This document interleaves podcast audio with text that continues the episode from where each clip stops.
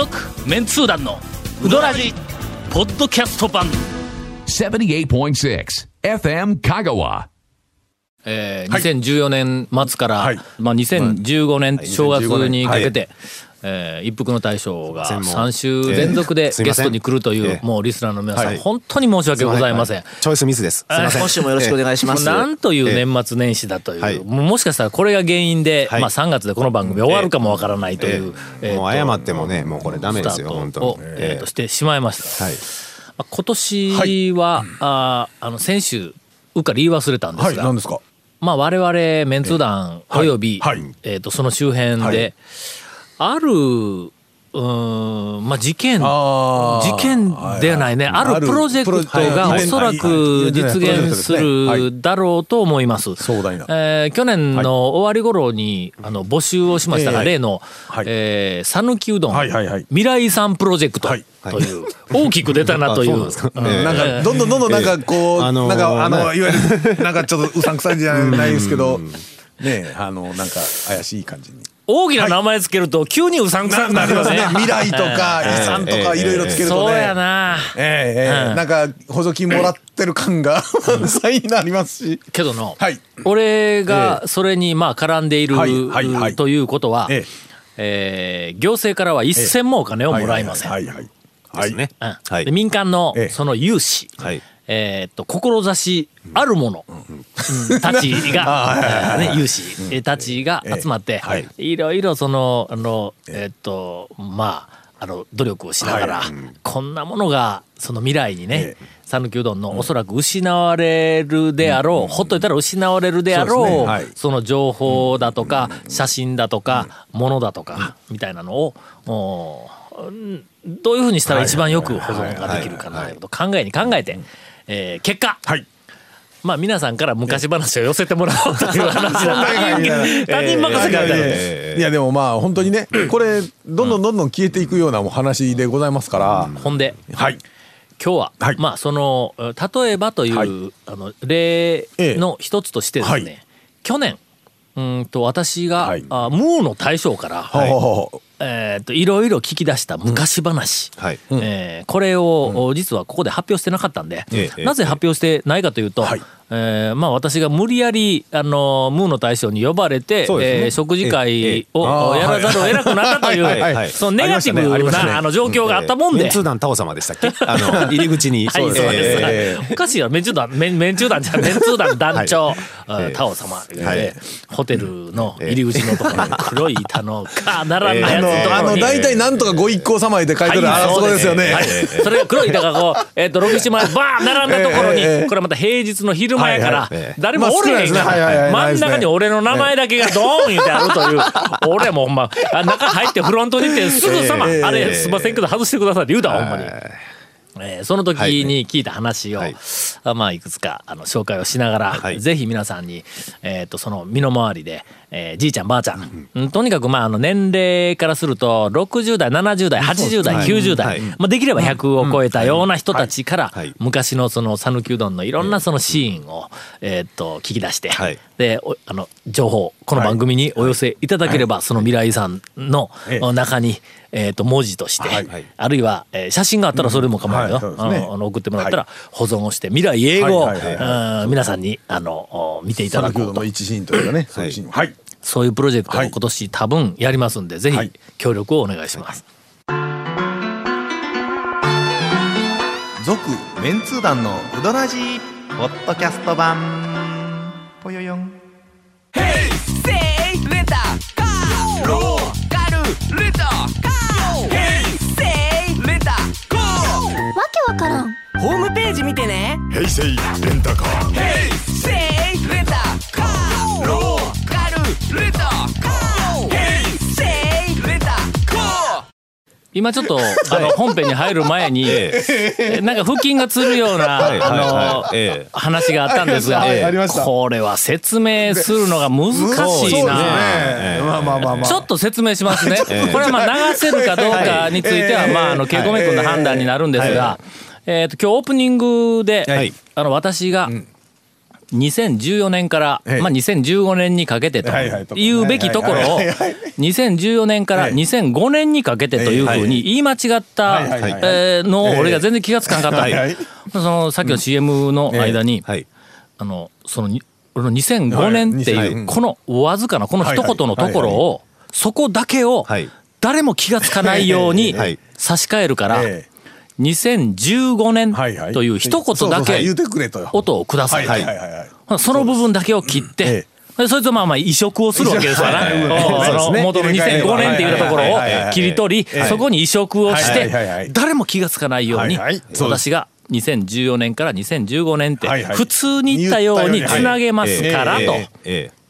言われたんではい、すごいなと、もう恐ろしいの、ほんまの。番組やいうのは、ラジオといい、テレビといい、今までもまあ映画もそうやけども。ええ、自分の言ってないようなことが。なんとでもなりますよ。本当にみんなね、ええあのメディアリテラシーがうんぬんとか言うて、どっかでいろんな、あの、えっと、なんか勉強したり習ったりしてる人おるかもわかりませんが、そんなものでは気づかんぐらい、大変な、そうです。あの、もう今はい。まあ、騙しがね、ええね、あの CD にしても何にしてももう切ったはったねいくらでもできるみたいですから、があのはい。進んでいる。まあまあそんな、そんな話があとりまして。いう、あの、えまあ、そんなことはできるとか言って言うわけ。です。はいはいだけどとりあえずまあ2015年っていうのを普通に言ってくれとこう言われます。はい長谷川君がいらんこと言うけん。いらんことです言いましたね。いやいやいや言まあね。いやちょっと。えー2015年はもうあのええ番組の今日時間がないから早言ってくださいよ団長とか言うて。はいあのあのえっと森の大将でとか言うけど しょうがないからねさっきねええ2015年入れてくださいって言われて。え2015年って言ったやつをつなげるもんならつなげてみろと。な誰も気がつかないようにつなげてみろと。いう話をね何を対決したんですか、えーしてましたんですが、はい。あまあ結果どうなっているはい。ことやらよくわかりません、はい。えーこんなもので本編を、えー、と流すわけにはいかんと、はい。えーケイコミ君が判断すれば、はい。はい。あこの部分は丸ごとカットされるとは、えー、と思いますが、はい。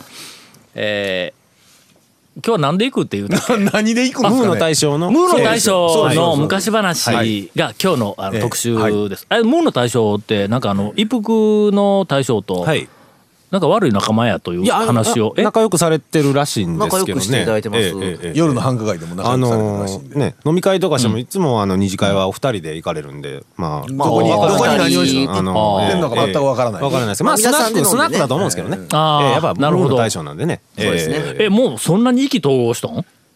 結構可愛がっていただいてます。ほなもうあの一服の大将もはい。丸亀の、はい。まああるあの辺のはい。エリアで、ええポンポンと手を叩いたら えいろんなお姉さんが出てきたりするようにもうなってきよんか。もうねもうある意味弟子みたいなね。そうですね。弟子みたいなそっ感じちにそっちにも弟子を、ええええああええ、えーそっちの店出すんかもしれないですよ、まあ2015年。2015年。東京のあたりにお姉ちゃんの一本の店出して、まあ、若いもんにとってみたらの、ええそうですね。まあ、一生懸命頑張って、ええはい。師匠があちこちにできるのはこれはまああの、まあいいいいことだとは思いますええが、はい。まあ、師匠もいろいろ選んだ方そうですね。ええあとね。はいほんでの、ムーの大将に、はい。子供の頃どこでどんなうどんを食べていましたか？言うて、とりあえず質問をしたんだ、するとね、戦後昭和30年頃の記憶ですけど大体は家で食べていました、よろずやみたいな食料品店でせいろに積んであったうどん玉を買ってきてビニール袋ではなくて幅の広い竹の皮みたいなんに包んでくれていましたと。はい。製麺所が近くにあればそこで買っていたかもしれないけど、私は丸亀の街中に住んでいたので近くに製麺所がなくて、大抵そういう食料品店みたいな店で、えー茹で上がった玉を買ってきていましたと。近所のうどん屋さんに食べに行ったというのは小学校の高学年か中学校に入ってからですから昭和30年を過ぎてからです。40ぐらいな。次でしょうね。うん。えーっと近所の家庭でも製麺屋から玉を買っていたという話は聞きませんでしたって。で丸中あ丸中丸中ちゃうわ。丸亀の街中今丸亀の街中を略して丸中へと言ってしまった。んだけどなまあ気持ちはわかります、えーっと街中ではだから製麺屋からは玉を買うてなかったっていうことだ。えおいくつでしたっけ？ムーの大将はねえーっと昭和23年生まれです。ああ。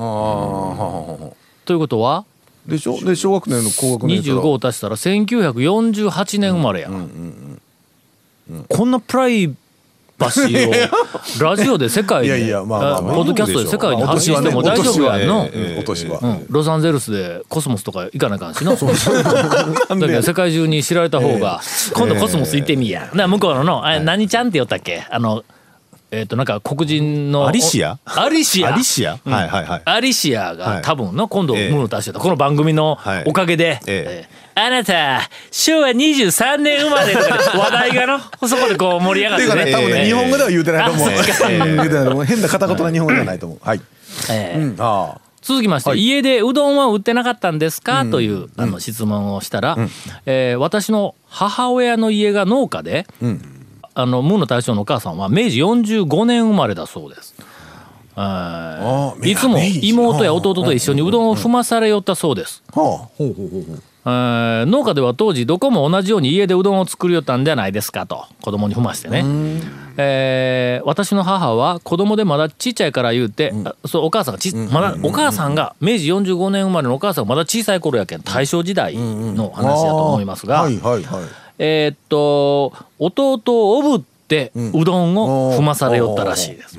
踏むのに体重がいる。ね、うん、重さがいります、いうのは昔から分かっとったみたいですと。その頃はだから粉作っとったんですよね、香川でね、うん。多分ね。自粉小麦は自分のとこでですよね。まあ、うん。農家で香川県でもいっぱい栽培して取れて、でそれをまあ自分の家でという話でしょうね、うん。ほんでお生地を寝かせてとかいうのは聞いたことがないっていうな、ほんだけんそのうどんののなんかあの生地を寝かせるいうのは家で売っとるうどんはまず寝かせてはないよな、まあね、だから今な日今日食べるやつを、うん。そのそのままそうでしょうね。今日作るんや普通考えたらそうでしょうね、いつからやん生地を寝かせるとかなかねなんんか言い始めたの？やっぱりブームの後か。か店として出てきた時かな。なぜ家でね明日食べるのに、今日踏んどこうみたいなとかネットこういうのはないでしょうからね。あうちでもあの打ち込みうどん、よくあのまあ地域の方々なんかはよくお作りになられますね。うん。あ。れ寝かさんもんな。あれは寝かさないですね。そのまま放り込むしね。あそっかそっか。そのパターンの形だったんかな、うん。なんか薄く薄く塩は入っとったいう話も聞いたわ、その打ち込みも、はいはい。打ち込みは塩がは入ってないとか言ってずっと思えたけど、はい。薄くは入っとんだってでとりあえず、えーっと中学生の頃からええ小遣いをもらいよったからまあそのうどん屋に、はいはいはいまあ、食堂のちょっと、うん。まあ食堂やの。うどん食堂みたいなところには食べによ行きよったらしいんやけども、中学生の頃言ったら昭和40年代の前半ですね。こっからムーの大将らしいエピソードが一つとねはいはいはい。中学1年の時ええ。昭和35年だえそうです。あはははは近所に京都からおばちゃんが里帰りをしてきたんですわと、そのおばちゃんがえらい綺麗な人やったんです、日本髪言うてね、ほんまにべっぴんさんやったと、そのおばちゃんにある日、ちょっと荷物運ぶの手伝ってくれる？言うて頼まれて、そんな綺麗な人に頼まれたら嬉しいやんと、ほんで手伝ったらしいんだ、自転車に荷物を積んでおばちゃんと一緒に土器川の土手をずーっと歩いて荷物を運んで、冬で寒かったからおばちゃんがおうどん食べよう言うて土手沿いにあったうどん屋に入りました、ほうほうほう。ほう。まさか。ほう。え？知っとん？え西森ですか？いや違うんあ違う西森ではないんやって。へ場所がなだいぶ前ですもんね、うん。30昭和35年やこれこの話えーっと今時計台いう喫茶があるところあのあありますな。あの道ね。ちょっと北側の土手に上がったあたりやけんやっぱり川の川のまあ土手ですね東側やけんバイパスも西森と逆の方でしょうね。バイパスじゃないええあのバイパスじゃないですよもうね一つ時計台。うん。車ありますからね時計台の向こう側にね、西側にえーっと、土手の道から踏み板を踏んでちょっと道からちょっと下がったあたりに店が建ってて、えーテーブルが2つ3つだけでカウンターも小上がりもない小さくてあんまり綺麗な店ではなかったけども、店に入っておばちゃんと2人でうどんを食べましたと、寒い日にうどん屋に入って熱いうどんを食べてたら鼻水が出てくるんですが、ところがその鼻水がすすれんのです、俺が「なんでですか?」って聞いたら、あまりに綺麗なおばちゃんで。恥ずかしくて鼻水がすれなかった、それがちょっと色気づき始めた私の初恋ですというお話をいただきました。早いな。早いな、えーえー店の名前俺が聞いたん。だ、はい。どうなんなんちゅう店ですかってこうとても大事な未来に残すためにはこの店の名前っていうのはとても大事な情報やから、うん。だからまあその辺のくあの下りはもうどうでもええねん。どこにどんな店があって、そこではどんなものをうあの、はい。こう売っていたかとか、はいそういう事実がとても欲しい、えいうことで、まあしょうがないからずっとその話俺もう聞もう 聞かされよったからね、ええ。あなるほど、えへえ。えなほなみたいな感じのこうはいはいはい。はいあの相槌をしながらずっと聞いとって、ええ。ほんでもう、しょうがないけん。それは、えっと何という店ですか、言うて、えっと聞いたら、えー覚えてない。おばちゃんのことで頭がいっぱいで 言うて終わりました。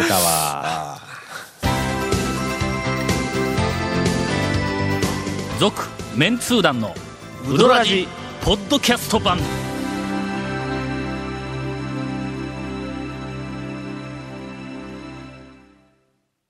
ほんでの、はい。聞いたら当時はうどん屋でデートするっていう話をよう聞いたらしいんやって、喫茶店がまずなかったから、街中でデートするって言うたら、レストランに行くのもレストランの数もなんか少なかったらしくて、丸亀の中の駅の近所にまあうんちゃんとしたレストランが一軒だけはあったけど小さいなんか喫茶とか小さいレストランみたいなのもうほとんどないけん、だけどうどん屋に行きよったんだって。